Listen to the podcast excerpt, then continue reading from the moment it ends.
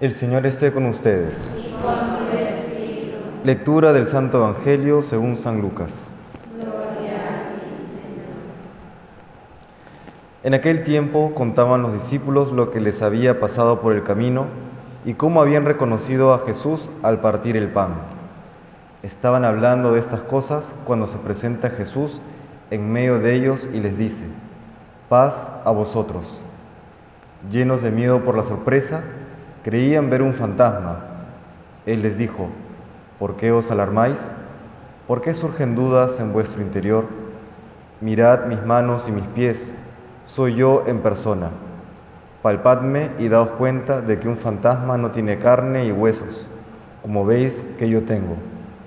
Dicho esto, les mostró las manos y los pies, y como no acababan de creer por la alegría y seguían atónitos, les dijo, ¿tenéis ahí algo de comer? Ellos le ofrecieron un trozo de pez asado.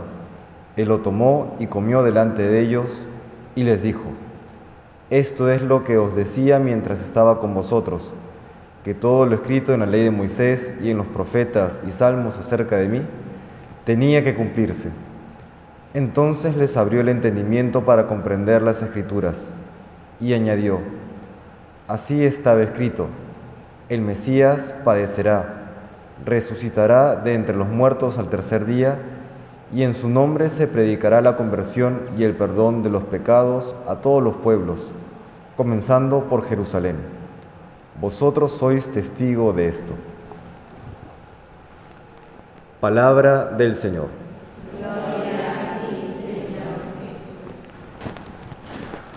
Hay ciertos puntos a destacar respecto de la resurrección del Señor y de estas características también participaremos nosotros.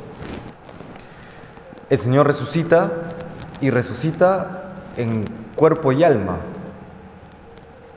Ciertamente un cuerpo glorioso, un cuerpo con diferentes características a las que estamos acostumbrados. El padre Manuel Carreira decía que así como en el estado actual es el alma espiritual que se somete al cuerpo, ya tras la resurrección es más bien a la inversa, es el, cuerpo la que se somete a las condiciones espirituales. Eso explica que Jesucristo pueda aparecer, desaparecer, atraviesa paredes, en fin, una serie de cosas. ¿no? Lo importante aquí es que hay una continuidad en quién es Jesús. Jesucristo resucitado. No es otro, es el mismo. Al punto que luego en el Evangelio, según San Juan, dice, mira, acá tienes mis llagas, tienes mi herida al costado, eh, pon tu dedo, ¿no? ¿Y esto por qué es importante? Porque si bien hay una nueva forma de existir, hay también una continuidad. Seguimos siendo nosotros mismos. Y esto nos lleva a comprender que todo lo que vivimos en esta vida tiene un sentido y y, vale la pena vivirlo.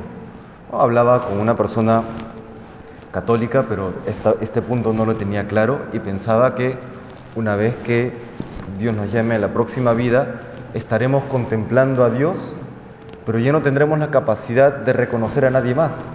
Seremos solamente Dios y nosotros. Y esto no es exacto, porque si bien estará Dios y Dios bastará, Dios no está solo, Dios está con los ángeles y con los santos, recordemos eso.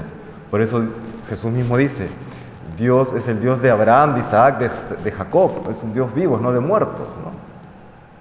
Y esto lo digo también porque hoy hay ciertas influencias que no vienen del mundo cristiano, pero que comienzan a meterse en el pensamiento occidental. Por ejemplo, el budismo o también un filósofo influyente, poco conocido, pero sí influyente en el pensamiento actual, es, Schopenhauer. Él decía, por ejemplo, que la vida no tiene sentido y la vida pasa del dolor al hastío y del hastío al dolor. Y la única manera de que la vida sea sobrellevable, que podamos soportar esta vida, es la resignación, la anulación de la voluntad de vivir. Buda decía, la única solución es la anulación del deseo. Entonces, como un diluirse en la existencia, un pasar de la vida plena, como lo entendemos en el cristianismo, a una dilución en el todo. Y eso, está, eso no tiene sentido. ¿no? Más bien, lo que, lo, que, lo que comprendemos desde el cristianismo, porque Cristo mismo nos lo revela, es que si bien la vida tiene sus altibajos, tiene sus dificultades, tiene sus dolores, vale la pena vivirla, porque no acaba con la muerte, sino que continúa y se plenifica en la vida eterna. No dejaremos de ser nosotros, no dejaremos de amar a Dios y no dejaremos de amar a aquellas personas que hemos conocido en la vida. Si no fuese así, la vida sería realmente miserable. Planteado en términos eh, de Schopenhauer o de Buda, deberíamos dejar de amar, porque amar no tendría ningún sentido, ni a la humanidad, ni a nadie en particular, ni siquiera a Dios. Jesucristo nos revela que la resurrección es una elevación en nuestra forma de ser, en la continuidad de quienes somos nosotros. Y por eso vale la pena ser quienes somos y vale la pena amar a las personas tal cual son.